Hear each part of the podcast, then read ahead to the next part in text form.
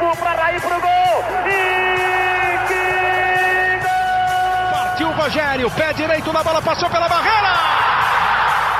Gol! bola, posição legal. Mineiro bateu, bateu, bateu. Gol! Bom dia para quem é de bom dia, boa tarde para quem é de boa tarde, boa noite para quem é de boa noite. E se você está escutando a gente de madrugada, boa sorte. Eu sou o Leandro Canônico, editor do GE, e esse é o podcast GE São Paulo 66. Quem diria que na mesma semana de o São Paulo tomar aqueles 3 a 0 para o Atlético Mineiro num jogo polêmico, depois a gente discute rapidamente isso aqui aqui. O São Paulo vira sobre o Fluminense no Morumbi e tá ali coladinho na liderança, coladinho no Inter e nesta quarta-feira, 19h15, recebe o Bragantino no Morumbi. E se vencer, é aquele famoso, como disse Eduardo Rodrigues, dorme na liderança. Sejam bem-vindos, Edu, Razan, Leonardo Lourenço e Felipe Ruiz, por ordem alfabética, as considerações iniciais de vocês. Sejam bem-vindos. Fala Lele, fala amigos, todo mundo que está nos ouvindo aí. É, quem diria também que, que a gente estaria aqui é, na nona rodada, oitava, nona rodada, né? Que a gente vai pegar essas duas aí para comentar, com o São Paulo na vice-liderança. Pouca gente imaginava que depois daquela é, fatídica eliminação para o Mirassol, a gente estaria aqui batendo um papo sobre o São Paulo podendo estar na liderança, poder dormir na liderança depois de uma quarta-feira. Então, é, o futebol é aquela loucura que a gente gosta, por isso que a gente está aqui e a gente vai conversar muito sobre isso. Respeitando a ordem alfabética imposta, né, bom, olá para todo mundo aí, sempre uma satisfação estar aqui como o Edu falou, é isso, né? Assim, São Paulo está à frente de Flamengo, Grêmio, Palmeiras, times que todo mundo, antes de começar o campeonato, colocariam, as pessoas colocariam como candidatos ao título. São Paulo talvez menos. É, muito por uma reformulação do Diniz, tem encontrado o time, uma dupla de zaga que favoreça o estilo de jogo dele. Ele vem encontrando, vem encontrando um caminho a trancos e barrancos, ganhando com virada, ganhando com jogos apertados e difíceis, mas o São Paulo parece encontrar o norte. Vamos, vamos debater muito sobre isso aí. Ei, amigos, tudo bem? São Paulo na vice-liderança e com Fernando Diniz no banco. Setembro chegou e o Fernando Diniz ainda é o treinador de São Paulo. Muita gente apostou o contrário no mês de agosto, que como o Edu lembrou depois da eliminação do São Paulo no Paulista, é de longe o treinador mais pressionado no começo do mês passado, um mês que teve 15 demissões entre treinadores e clubes da elite no Brasil, nenhuma delas era o Fernando Diniz surpreendentemente ele recuperou o time, aproveitou a pressão e agora estamos falando de um São Paulo que se candidata ao título brasileiro. Fala amigos, Leandroca, Edu, Léo, Felipe Ruiz. Queria deixar já logo de cara uma pimentinha para a gente também debater no programa. Tá chegando a volta da Libertadores contra o River Plate. São Paulo não tem o Daniel Alves com fratura no braço, não vai ter o Luciano com suspensão porque veio com gancho já do Grêmio. E o Pablo virou dúvida com essa lesão estranha, nas palavras do, do próprio Fernando Diniz, no tronco, na costela. A previsão inicial, ele não é médico, mas ele sinalizou na coletiva de duas a três semanas. Então o São Paulo pode ir sem Daniel Alves, Pablo e Luciano para pegar o River Plate na volta da Libertadores. Sinal de alerta ligado no tricolor, apesar dos bons jogos que tem feito, até inclusive na derrota para o Atlético Mineiro. Mas veja bem, Razan, a situação que o São Paulo se encontra. Né? Eu acho ainda muito cedo para. O Fernando Diniz disse que o São Paulo briga pelo título. Eu acho ainda muito cedo para dizer. Eu acho que é, ainda tem muita coisa para acontecer. O São Paulo ainda para mim é um time inseguro, né? A gente nunca sabe como que o time vai reagir a um gol tomado, né? No, no jogo contra o Atlético Mineiro fez ali o que o Fernando Diniz considerou os 35 minutos mais bem jogados sob o comando dele no São Paulo realmente o São Paulo chegou até a massacrar o Atlético Mineiro, é, fez um gol que para mim até hoje, até agora eu não entendo o, o porquê foi anulado, é, mas depois que tomou o gol, os dois gols, o São Paulo se perdeu completamente. No último domingo contra o Fluminense tomou o gol também, mas no segundo tempo reagiu muito bem e conseguiu a virada. Então a gente nunca sabe como o São Paulo vai reagir, mas é, resultados normais, assim, a derrota para o Galo uma derrota normal, né? A maneira como foi, né? Ainda mais diante da polêmica e tudo mais, dá até para amenizar um pouco. E a vitória em casa contra o Fluminense é uma vitória também normal, uma vitória é, entre aspas ali, uma obrigação quando joga em casa tem que vencer. Mas olha a semana do São Paulo. São Paulo enfrenta o Bragantino é, e é um jogo difícil porque a gente tem que lembrar que na volta do futebol, depois da paralisação, o São Paulo enfrentou o Bragantino e perdeu. Né? Ali começou toda essa pressão que o Léo falou, que o Praz falou, que o Diniz vinha tendo, começou ali naquela derrota para o Bragantino. Mas aí no domingo enfrenta o Santos na Vila. Semana que vem não joga pelo Brasileirão, porque já jogou e já venceu esse jogo que seria semana que vem, contra o Atlético Paranaense. E depois, no outro fim de semana, tem o que seria aí uma primeira final antecipada, né? O Campeonato por Pontos Corridos tem várias finais antecipadas, né? Ao longo das 38 rodadas, que é o jogo contra o Inter fora de casa no Beira-Rio.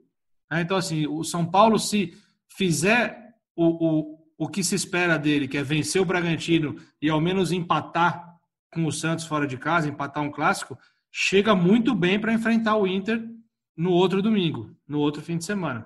Então, assim, a semana do São Paulo, tirando os problemas que o São Paulo deve ter para Libertadores, né, terá para Libertadores, no Campeonato Brasileiro, o São Paulo tem condição, se mantiver os pés no chão e mantiver é, o equilíbrio, tem condição de chegar muito bem na 12 rodada. É, o, o, que eu, o que eu acho desse, desse, dessa análise que você fez do, do, psicológico do São Paulo, né? Vamos dizer assim. A gente nunca sabe o que esperar, se o time vai jogar bem, se o time vai jogar mal. É, são os primeiros 35 bons, os 35 minutos finais bons. Mas eu vejo que o São Paulo hoje ele tem uma, uma cara. É, é um time, pelo menos, que briga, que tenta alguma coisa não é aquele time apático que voltou da, da paralisação. Então eu, eu vejo um norte interessante para esse São Paulo, principalmente com os garotos que estão saindo do banco de reservas e estão decidindo. A gente vê o Brenner aí, duas semanas seguidas de Brenner nos holofotes. É, a gente vê o Léo, apesar de não ser revelado nas categorias de base, mas tem só 24 anos. O Diego na zaga. O Igor Vinícius falhou ali no jogo contra o, contra o Fluminense, mas num dos primeiros minutos do jogo ele poderia ter feito um gol também, que foi muito bem de chute de perna esquerda. Então, assim, os garotos do São Paulo estão decidindo, estão entrando, e o São Paulo hoje tem uma cara, parece que deu uma reviravolta. A gente vai lembrar aqui que o São Paulo barrou Everton e barrou Alexandre Pato Alexandre, e Anderson Martins nesse retorno. Ou seja, três medalhões aí que o São Paulo falou: olha, desculpa, mas vocês não fazem mais parte da, dessa filosofia. Então parece que hoje o São Paulo tem uma filosofia que a gente não vê há muito tempo. E o Léo começou falando que o Fernando Diniz está novamente, é, continua no cargo, né, em setembro, e ele vai fazer um ano. Vai ser o primeiro treinador da era Leco que vai completar um ano. Ou seja, teve paciência com o Fernando Diniz. Acho interessante o que está acontecendo hoje no São Paulo, mas é aquela coisa, a gente nunca pode apostar todas as fichas, porque o São Paulo, em 30 minutos, pode colocar tudo a perder. Mas eu acho interessante esse momento que a gente está debatendo aqui do São Paulo. Ô Razan, quais são as, as dúvidas, as, as ausências, como está o departamento médico para esse jogo com o Bragantino? Só antes, o, o Leandro, uma coisa, uma pequena correção. O clássico é no sábado na Vila, é sete da noite, Santos e São Paulo. Peço desculpas aí da minha parte, cara. Isso, cara, você, você no máximo se equivoca, você não erra. E, mas não vou Na verdade, o que está errado é a tabela, que deveria ser o jogo no domingo, e o Leandro estava certo. Mas... É, é isso aí. Para de puxar o saco dele, porque senão você vai ser O ouvinte já, agora, já diria, começou a puxação de saco. Mas agora a galera me marca com foto do Fernando Diniz, cara. É, é verdade. Não tem nenhuma dele sorrindo. Você vê, tem uma desse fim de semana agora, tem um, os caras tudo amontoado comemorando o gol, ele tá com a cara fechadona ali, cara. Ah, só uma aspas rapidinho aqui, um parênteses, quer dizer, que teve um. Meu Deus! Não, foi no GE. Foi no GE, se eu não me engano. Foi no Fantástico. Fizeram a brincadeira que a hora que o Vitor Bueno faz o gol, o Fernando Diniz fala assim: vamos fazer gol no Flu. Claro que não foi isso que ele falou, né? Foi uma outra palavra. Mas assim, ele ficou irritado até no terceiro gol. Aí eu lembrei do Leandroca na hora. Porque eu falei, ele nem riu, nem sorriu. Era o terceiro gol, decretou a vitória e ele ficou bravo. A próxima enquete que Marcelo Razan vai abrir no, no, nas redes sociais dele é o que é maior para a torcida São Paulina, dinizismo ou leandrismo? E vai ficar ruim para o dinizismo nesse caso aí. Pode ir, Razan. As enquetes é... do Razan que são um novo sucesso nas redes sociais. Quem não Exatamente. conhece, conheça eu percebi que está fazendo realmente, está gerando uma, um interesse aí nas pessoas. Acho, acho legal. Podem continuar. Os desfalques do São Paulo, além desse que a gente já falou, né? Daniel Alves, que é o principal deles, está, teve aquela fratura no antebraço. O Pablo, que é um desfalque importante também, porque é o artilheiro do elenco no ano, com sete gols. O Gonzalo Carneiro ficou fora no último jogo, com dores musculares, nos dois últimos jogos, na verdade, com dores musculares. Então, ainda é dúvida. É, Valse e Rojas seguem no departamento médico. O Rojas, a torcida pergunta muito para a gente: jogo sim, dia sim, dia também. se tem uma previsão concreta, quando que o Roas volta, alguma notícia do Roas. A gente está tentando buscar a informação, mas não, não, não vou falar aqui uma data, porque é chute e a gente não trabalha especulando aqui, até para não causar uma expectativa ou uma ilusão no torcedor de algo que não, que não vai se concretizar. Mas o fato é que em outubro agora o Rojas, se não voltar, eu acho que, imagino aí, é chute, não tenho certeza, até outubro ele completa dois anos da lesão de 2018 que ele sofreu, a primeira, né, porque foram duas, no joelho que gerou a primeira operação. Então, Edu, me ajude a lembrar, tem mais alguém? Rojas, Vals... Igor, Igor Vinícius, ah, Igor amarelo. Suspense, verdade. Igor Vinícius tomou cartão amarelo. Tá Aí o Juan Fran, Juan Fran deve voltar, já entrou né? no intervalo, né, contra o Fluminense. O então, Lisieiro acho... volta? Vocês... É isso que eu ia perguntar do Lisieiro. É, o Lisieiro também é uma outra, uma outra questão, uma dúvida também. A gente não, não tem certeza ainda, mas ele também foi desfalque de última hora no jogo. Ele sentiu no sábado, né? Foi uma entorse no tornozelo, fez exame de ressonância magnética que detectou essa entorse, também é uma dúvida. Mas como o Reinaldo já voltou, já se recuperou da gripe, já antes estava suspenso, então, mesmo que o Liseiro esteja à disposição, imagino que não seja o titular. É, aí a dúvida agora é mais assim, daqui para frente, sem o Pablo nesses jogos, vai manter esse ataque que, que começou contra o Fluminense, com o Luciano, com o Vitor Bueno e Paulinho Boia, ou o Brenner, que está pedindo passagem, segundo jogo seguido que entra. Contra o Corinthians entrou, decidiu. Contra o Fluminense entrou, decidiu. Participou dos três gols, porque no terceiro não tinha notado, mas depois o São Paulo solta o vídeo de bastidor. Ele começa a jogada, sofre a falta, o juiz dá vantagem, o Vitor Bueno recebe a bola, dribla e faz o gol, chuta. Então ele participa do terceiro gol também no primeiro, ele faz e no segundo chuta na trave. Então a dúvida, acho que a minha dúvida maior, não sei se de vocês também é essa, se o Brenner vai ganhar algum lugarzinho nesse time titular ou não, se vai manter esse ataque com o Luciano, é, Vitor Bueno e Paulinho Boia. E o Boia, que inclusive eu não acho que é essa coisa ruim toda, tem muita gente que critica e tal. No primeiro tempo que o São Paulo foi mal contra o Fluminense, primeiro tempo fraco do São Paulo, eu não achei o Boia mal, ele tentou dois chutes de fora da área, foi o que, entre o, um time ruim, mas eu achei que foi até o menos pior ali do, do, primeiro tempo do São Paulo, que não foi bom contra o Fluminense. Mas os... Contra o Atlético, Raza, desculpa, contra o Atlético Mineiro lá, o primeiro tempo do São Paulo, que é muito bom, passa pelos pés do boy, o cara rápido, arriscando de fora da área, ele não titubeia para chutar, que é o que a gente falava muito aqui no podcast. Jogadores do São Paulo são meio inseguros.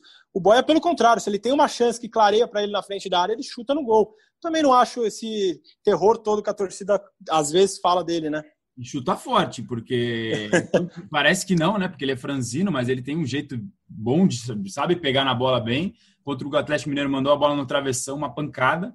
É, nesse jogo contra o Fluminense também arriscou duas, prova possivelmente seja algo até que o Diniz esteja estimulando no dia a dia. Enfim, então para mim a dúvida. Um golaço é... contra o Guarani, né? É. Fez um bonito gol contra o Guarani naquele jogo com, pelo, com os reservas. Então as duas que eu deixo para vocês aí, o que, que vocês acham? Se vocês acham que o Brenner já merece uma vaguinha no time titular e no lugar de quem. E a outra depois eu solto. Fala vocês aí. Eu vou. Eu vou Ainda comprar, não merece. É, eu vou, vou, comprar uma briga aqui com o torcedor São Paulino, que eu vejo muitas críticas em cima do Vitor Bueno. Só que eu acho um, o Vitor Bueno um jogador muito técnico. É, por mais que ele às vezes pareça que dentro de campo ele é, não corra muito, ele não tem muita.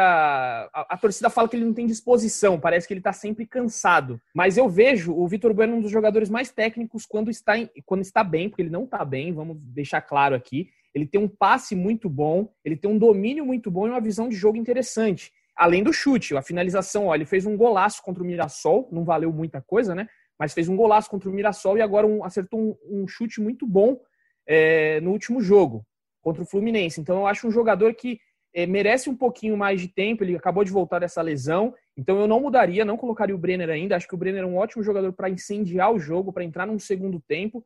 Então, respondendo a sua pergunta, eu não colocaria o Brenner, deixaria Boia, Vitor Bueno e Luciano por enquanto. Na Libertadores, aí eu colocaria um jogador mais de área, talvez o Carneiro, quem sabe aí, experiência uruguaio tal. Então, eu iria de Carneiro contra, contra o River. E tem, e tem uma questão. Eu estava aqui, eu tava aqui pensando, desculpa ter interrompido vocês. Desculpa, Leandro, tem o Trellis ainda no elenco que todo mundo conhece. Não, eu estava pensando aqui, pô, eu tô concordando com o Edu hoje. Aí ele vai indo bem, vai indo bem, mas chega no fim, ele, ele ele se equivoca, né, cara? Colocaria um jogador de área, brigador. Eu acho, eu acho que ele fala essas coisas só pela polêmica. É. Só pela polêmica. Quer levantar a polêmica. Não, mas eu concordo com o Edu. Eu acho que o Brenner ele tá indo muito bem, mas ele tá indo bem entrando no segundo tempo. Eu acho que ele tem que, tem que ir com calma. Né? Um jogador que que, que precisa de um, de um carinho aí, tá indo bem, vamos com calma.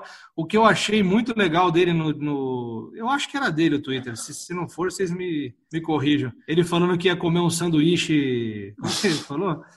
Vou comer um boladão, vou comer um, boladão, a, né? marca, vou comer um sanduíche vê, cara, boladão. É um, é um, cara, o cara participou de três gols numa virada contra o Fluminense, cara. O cara vai lá comer um sanduíche de boa, entendeu? Essa simplicidade que eu acho que falta às vezes no futebol e essa garotada tem, entendeu? Tô contigo, Landroca. O Pedrinho, uma vez, né, viralizou quando fez um gol pelo Corinthians, falando a mesma coisa, postando uma foto comemorando o gol numa, numa rede de fast food aí.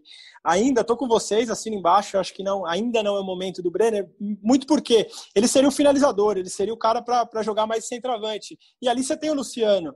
Se você coloca ele no lugar do Boia, ele não vai dar a velocidade que o Boia dá. Se você coloca ele no lugar do Vitor Bueno, ele não tem a técnica que o Vitor Bueno tem. Então, acho que ainda não é o momento. Ainda ele tem que, que, tem que amadurecer, tem que conquistar um pouco mais essa vaga. Mas está no caminho aí, está tá no processo, né? E num jogo, num jogo, num jogo é, dinâmico como é o jogo do Diniz, é importante ter um cara assim pro segundo tempo. Eu queria só rapidamente pontuar um negócio, a gente nunca mais lembra do Elinho. É muito muito complicado isso do Elinho, né? Ele sempre é, tem muita muita coisa em cima dele, uma aposta em cima dele, a gente nem lembra mais do Elinho. Então, só queria deixar registrado isso aqui que eu acho muito Cara, eu lembrei do Elinho, eu lembrei do Elinho no domingo agora, numa foto que tem de bastidores do jogo, ele tá sem camisa, ele tem uma tatuagem gigantesca no peito, e eu parei para pensar uma coisa: quando que jogador de futebol faz uma tatuagem desse tamanho? Né? Em que momento? Deve ser nas férias, só pode ser, porque tatuagem é um negócio que dói. Eu tenho e dói. A recuperação é difícil. No peito daquele tamanho, para o cara dominar uma bola no treino, para o cara dar uma corrida, deve ser uma coisa. Então, assim, só tem uma possibilidade, só pode ser feito nas férias. Tá aí a informação que você estava querendo quando. Cara, vamos, vamos investigar. Vamos investigar. Vale uma matéria investigativa. É a segunda melhor análise de Leandro Canônico nesse podcast. Continua perdendo pro sorriso do Diniz, mas essa da tatuagem é muito interessante. É Leozinho, Leozinho, Brenner merece vaga? O que, que você acha? É, não, ainda não. Tá, deixa o menino lá.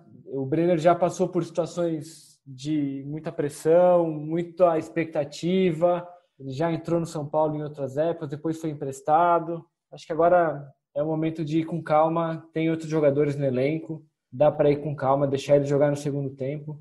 E acho que também, ele entrando no time ali, acho que o, o Luciano teria que ser deslocado para fazer o lado ali, né? Deixa o Luciano tá fazendo gol também. Acho que se eu fosse o Diniz, eu não mudaria, não. A minha dúvida é: vocês não acham que o Igor Gomes pode, de repente, surpreender e, e voltar para o time contra o Bragantino? Igor Gomes entrou bem contra o Fluminense, entrou muito confiante. É, ele estava mal, vinha mal nos jogos. É, o Diniz até inclusive falou sobre isso, falou que no, no, futebol a gente se descarta muito rápido as pessoas, né? Um jogo mal, um jogo bom, já meio que baliza toda a análise em cima do que o cara fez. E ele não, não pensa o futebol dessa maneira. E ele falou que acreditava no Igor Gomes, ele entrou muito bem, bateu o escanteio do primeiro gol do São Paulo, gol de empate, que o Léo raspa de cabeça e o Brenner. Muito bem treinado ali.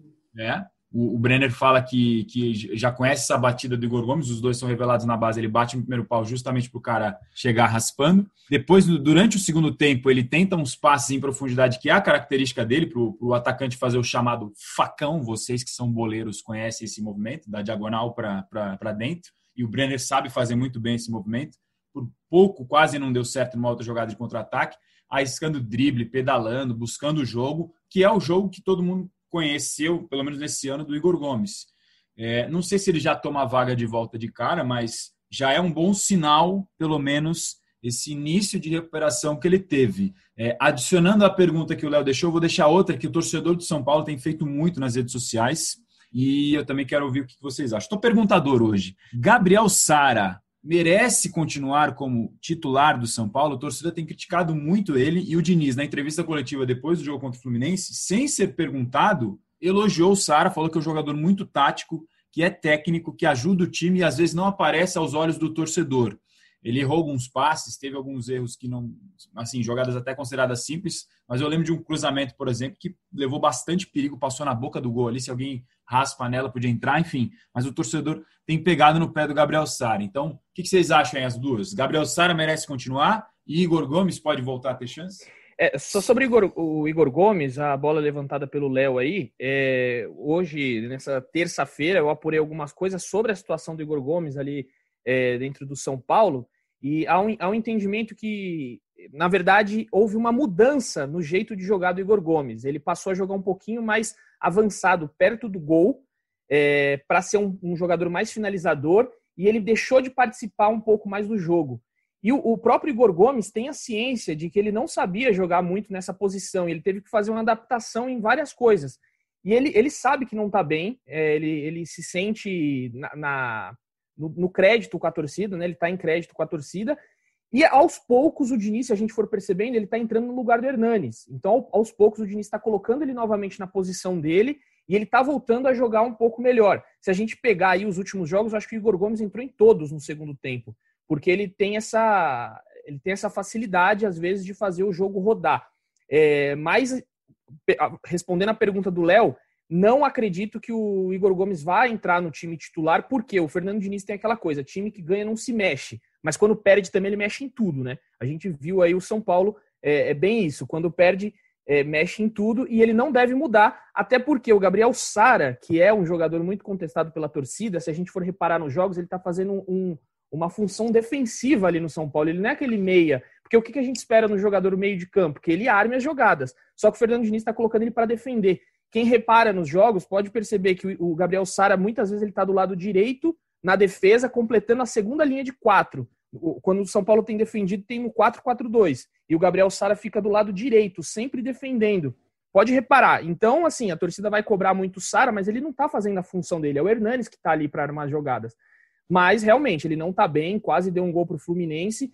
Às vezes ele arrisca um chute de fora da área, é, mas é, é, muito pouco para o que se espera de um jogador como ele. Talvez na função que ele exerça, que o Diniz falou, oh, você vai ter que fazer isso, ele está fazendo muito bem. Assim como teve aquela contestação do Gabriel Jesus na Copa com o Tite. O Tite pedia para ele fazer uma função que não era de nove. Foi contestado, é, foi. Enfim, a torcida ficou muito brava com ele, mas é o que o treinador pede. Talvez o Sara esteja fazendo tudo que o Diniz pede e o Diniz esteja feliz com ele. Mas a torcida não vai entender. Só, só Respondendo posso... as duas em uma, fala.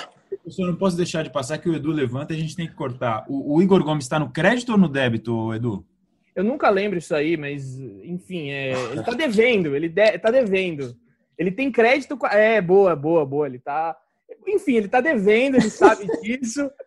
E eu sempre me confundo com essas coisas. Inclusive, camisa e camiseta, eu não sei a diferença até hoje. Pode me falar, eu vou esquecer amanhã. Se tivesse nos vídeos, viraria mesmo. Leandro Canônico, explique, por favor. Ah, não, cara, eu não vou, não vou tomar preciosos tempos do download do pessoal. O pessoal gasta o 3G ou 4G para eu explicar para o Eduardo o que, que a diferença entre camiseta e camisa, cara. Dá um Google aí, cara. Abre o armário, se, tivesse, se tivéssemos vídeo, viraria meme a reação do Edu falando sobre crédito e débito se enrolando todo ali. Isso ia ser fenomenal. Mas como... Dre oh, o, nosso, o, nosso, o nosso programa hoje é um pouquinho mais curto porque a gente tem pouco tempo né, até o jogo de quarta-feira, 19h15. Então a gente vai acelerar um pouquinho aqui hoje só e na quinta-feira a gente volta com tudo sobre o jogo contra o Bragantino e também já projetando o clássico contra o Santos. Quando, Razan? No sábado na Vila Belmiro. Provavelmente trabalharemos juntos esse dia, porque meu fim de semana é igual ao teu. Então eu queria só, para a gente finalizar, eu queria um debate rapidinho. Queria saber de vocês se o São Paulo ideal é o São Paulo com o volume de jogo dos 35 minutos contra o Galo, contra o Atlético Mineiro, aliado ao poder de decisão que teve no segundo tempo contra o Fluminense. Não, esse Boa. São Paulo que você citou é um São Paulo que definitivamente brigaria pelo título, né? Digo mais, brigaria pelo título da Libertadores, porque aí é. seria o ideal. Mas eu acho que é o tópico. É o tópico esse aí. Por isso que eu levantei o debate. Assim, eu acho que é o, o, equilíbrio que o Fernando Diniz precisa encontrar é esse. É criar do jeito que criou contra o Galo, né? E, e, ser decisivo como foi contra o Fluminense. É o que Mas que não pode, não pode perder a cabeça por causa de uma anotação do juiz também, né? Não pode. Não ainda, pode. ainda por. E a gente nem estamos discutindo aqui se ela foi uma, uma marcação absurda ou não, tem a questão do VAR, é uma maluquice, isso já foi discutido uma semana.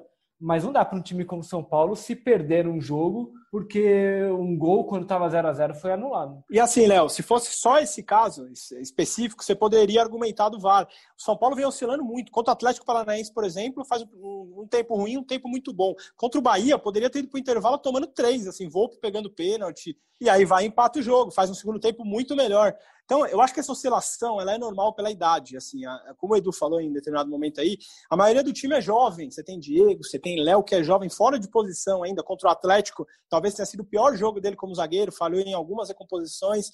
Então, assim, a oscilação ela é normal. O caminho é achar essa, essa regularidade aí que o Leandroca falou. Talvez você não precisa ser tão espetacular como foi naqueles 30 minutos, que poderia ter feito 3 a 0 no, no Atlético lá dentro. Mas você encontrar uma regularidade de não ficar tão exposto e conseguir ser um time ofensivo que crie chance como criou nesses, nesses 35 minutos, né?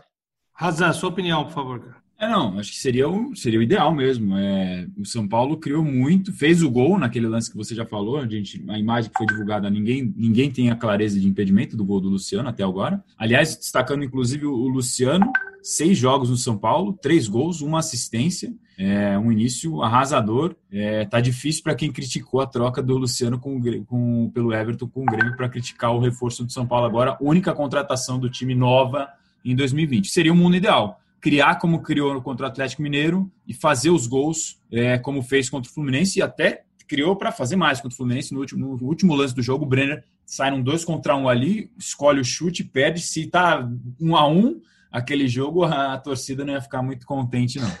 Luciano perdeu na marca do pênalti também, que isolou, estou por cima na marca do pênalti. Mas sabe um, um parênteses que eu quero abrir aqui? O, o gol que o Brenner fez, o primeiro gol contra o Fluminense, é aquilo que se espera de um jogador de área, aquilo que se espera de um centroavante. Você não vê o Pablo dando um salto daquele na bola, cara. Você não vê, cara. É, é porque Entendeu? o Pablo não é um jogador de um centroavante. Então, mas né? não, mas assim, um jogador. Mas ele, ele tá jogando nessa função às vezes. Ele fica ali na área, ele é o principal nome ali da área do São Paulo. Ele tem que se jogar na bola, pô. Eu vou Sim, te a, a, gente vai, a, gente vai, a gente vai lembrar aqui que o Pablo saiu de, de, de centroavante para o Pato fazer essa função porque ele não conseguia no começo do ano porque não é a dele. O é. Pablo sempre foi um jogador que jogou pelo lado, os melhores momentos dele foi no Atlético Paranaense, e por isso eu acho muito acertada essa troca aí de Everton pelo Luciano. Como bem Agora, o Razan assim, falou, tiveram o... muitos...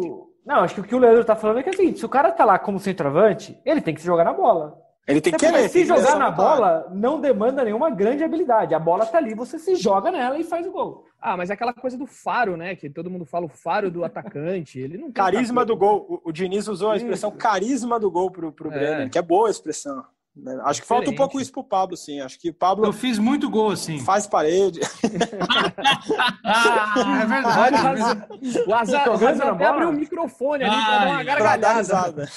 o microfone do Razan tava desligado, ele abriu só pra Não, eu tinha no, no Futebol Society, eu tinha uma jogada que era o seguinte: eu ficava coladinho na trave pro lado de fora da linha de fundo. E aí, quando batia o escanteio que é com a mão no Futebol Society, né, jogava para dentro da área com força, eu entrava no bololô e jogava a bola para dentro. Que isso, muito bom. Assim, homem. Narrazan devia ser um, o Narrazan devia ser é um isso, não tem, não tem gol feio. Feio é não fazer gol. Eu entrava no bololô, eu amo essa frase. Não, mas só, só pontuando, eu, eu, eu, não acho que o Pablo não é esse cara que não se joga, não. Eu discordo de vocês. Eu acho que o Pablo se mata em campo, sai. Talvez não tenha os números aqui, não tem os números aqui, mas talvez seja o jogador que mais se doa em campo do São Paulo, que mais corre. Ali no ataque, atrapalha a marcação do time, a saída de bola do time adversário, incomoda, se movimenta, abre espaço. Eu acho que é um jogador que, que se entrega muito.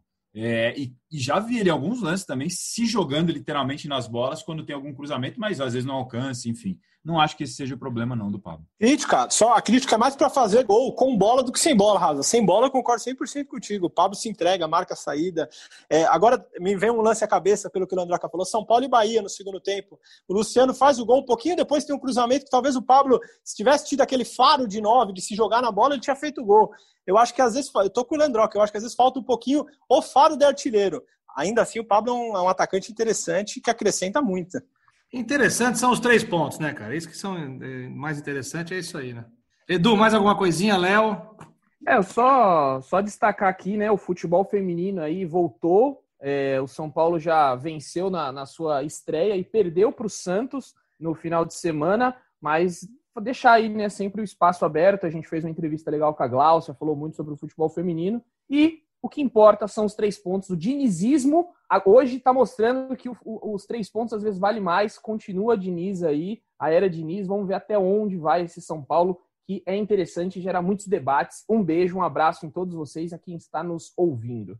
Leozinho, suas considerações é finais, por favor. Só uma, uma notícia de que a gente deu mais cedo no GE.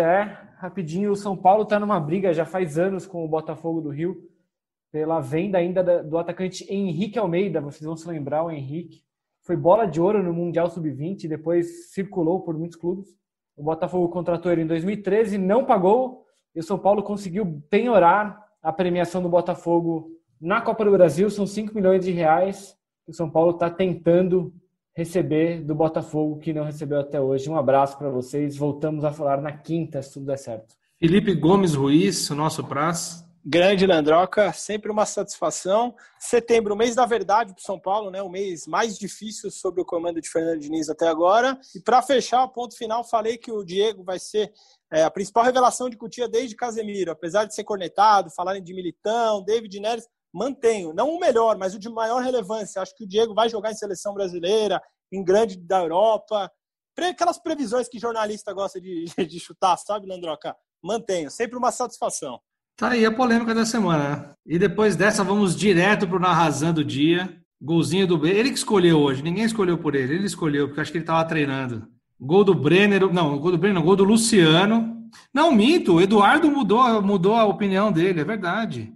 Você concordou com o Eduardo mais uma vez. É verdade, isso aí, tem razão. O Edu, o, o, o dia o tá estranho. O dia tá estranho. O Razão vai fazer então o gol do Luciano, o segundo gol da virada contra o Fluminense. Só antes do nosso na Razão, lembrar que o Hernandes vai completar 300 jogos pelo São Paulo, né? Contra o Bragantino agora. Uma marca muito importante, cada vez mais em falta rara no futebol que a gente tem hoje em dia e por um clube só, 300 jogos é bem difícil de, de completar. O pessoal pega o Rogério Ceni como exemplo, é muito fora da curva. Né? Mas 300 jogos é, é, uma marca importante, é o jogador com mais partidas no elenco, o mais identificado e o principal ídolo da torcida que voltou a ser titular.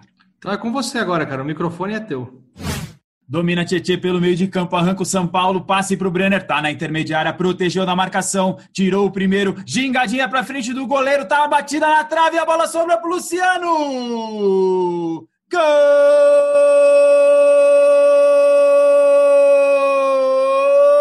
do São Paulo! Luciano é o nome dele! Que jogada do Brenner! Pode dar o bicho para ele, Luciano. O Brenner tirou dois da jogada, ficou na cara do gol do Fluminense. Batida seca de pé esquerdo, ela explodiu na trave e sobrou. O Luciano tava no lugar certo.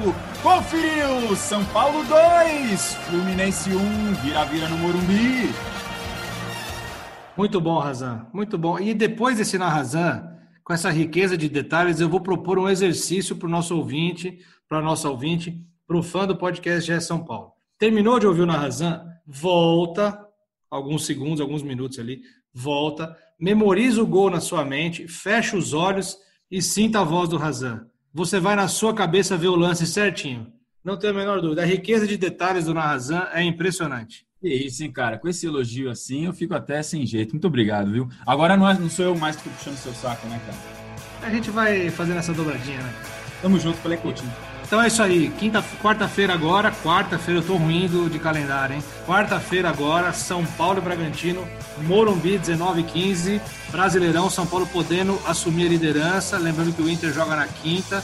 Então pode ser aí que o São Paulo tenha uma quinta-feira feliz também se ganhar do Bragantino na quarta-feira. Esse foi o GE São Paulo 66. Eu sou Leandro Carônico, editor do GE. E a gente vai ficando por aqui, lembrando, como sempre, que a pandemia ainda está ativa, infelizmente, e que a gente tem que se cuidar, a gente tem que usar álcool em gel, a gente tem que usar máscara, principalmente, e manter o distanciamento social. Fique em casa se possível, se proteja e proteja os seus. E vamos ficando por aqui, lembrando novamente também, e, e como sempre, que para escutar os nossos podcasts, basta ir em ge.globo podcasts e escolher também a sua seu agregador de podcasts preferido aí, fique à vontade. O que importa mesmo é o seu download e a sua audiência. Eu fico por aqui, um beijo no coração e um abraço na alma de cada um de vocês.